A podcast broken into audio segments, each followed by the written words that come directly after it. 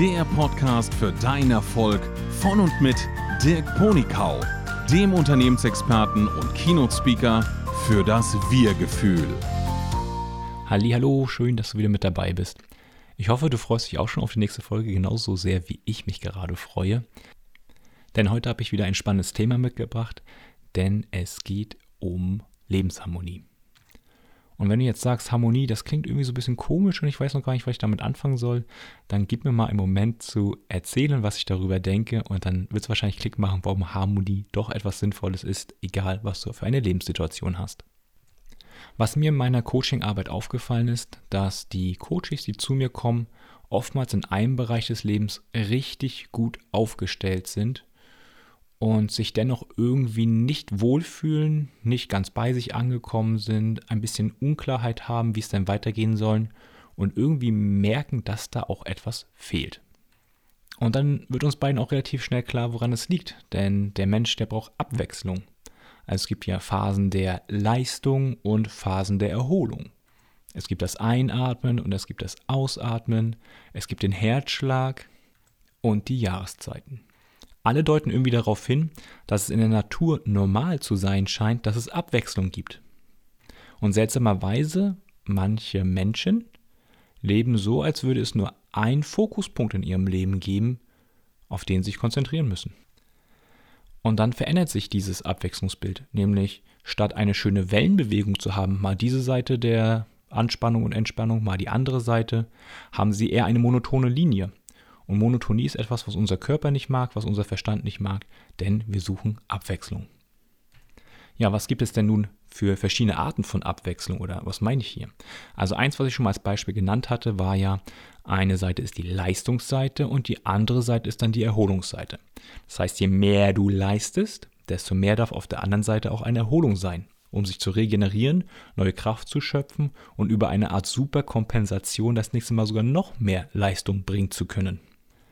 Ein anderer Bereich der Abwechslung ist zum Beispiel, wenn du dir vorstellst, du wärst eine alleinerziehende Person und wirst jetzt 20 Jahre immer eine verantwortungsvolle Rolle bringen, die Struktur in die Familie reinbringen, die Ruhe und die Ordnung reinbringen und dann nach 20 Jahren sind vielleicht die Kinder endlich mal aus dem Haus und plötzlich sagt dein Körper, jetzt will ich genau die andere Seite erleben.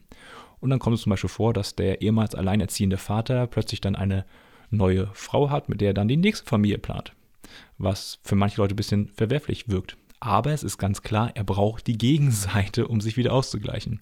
Und gleiches Szenario gibt es dann auch für Mütter, die dann Mitte 40 auf einmal einen ganz jungen Kerl haben, der Anfang 20 ist. Und da sieht man, dass dieser Körper diesen Ausgleich einfach sucht, der verlangt danach. Und dann ist es auch manchmal egal, was die gesellschaftlichen Normen uns da vorgeben wollen, der Körper möchte es eigentlich haben. Also im zweiten Beispiel ist dann der Pol einerseits der Ruhe, der Ordnungspol und der andere Pol ist dann das kreative, verrückte, freiheitliche, ungeplante, zufällige, freiere. Und wie du vielleicht gemerkt hast, all die Beispiele, die ich jetzt bisher gebracht habe, waren immer zweidimensional. Also es gab eine Achse und auf der Achse war man eher an dieser linken Seite oder mal auf der rechten Seite. So, und ich habe festgestellt, dass dieses zweidimensionale Modell einfach nicht ausreichend ist, um die menschlichen Bedürfnisse und all die Lebenshüte und alles, was dich als Mensch ausmacht, darzustellen. Und deshalb habe ich das Modell erweitert auf ein Acht-Dimensions-Modell. Und mit den acht Dimensionen kann man natürlich jetzt noch viel mehr entdecken, was dich ausmacht, was für dich besonders ist und wo vielleicht noch eine Lücke in deinem Leben ist. Und wo du vielleicht sogar zu viel Gas gibst und stattdessen das zurückfahren möchtest und was anderes hochfahren möchtest. Also ein Beispiel, was mich sehr berührt hat, ist jemand, der ein Karrieremensch ist, dort immer Vollgas gegeben hat, mittlerweile auch durch die ganze Unternehmensleiter durch ist und in den höchsten Rängen sitzt, aber es zum Beispiel nicht geschafft hat, eine Familie aufzubauen oder ein soziales Netzwerk aufzubauen, wo es nicht um Geld geht, wo es nicht um den Tausch geht von du bist mir nützlich, ich bin dir nützlich, sondern dass man einfach zusammenarbeitet, um sich gegenseitig so zu helfen. Oder ein anderes Extrem, jemand ist sehr erfolgreich gewesen, hat sehr viel materiellen Wohlstand angehäuft, auch finanziellen Wohlstand. Und naja, jetzt ist das Haus riesengroß, eine riesengroße Villa. Das Ganze ist kompliziert, man braucht eine Verwaltung dafür, man braucht einen Hausmeister, einen Gärtner und sonstige Menschen, die einem helfen, dass das Haus nicht zusammenstürzt.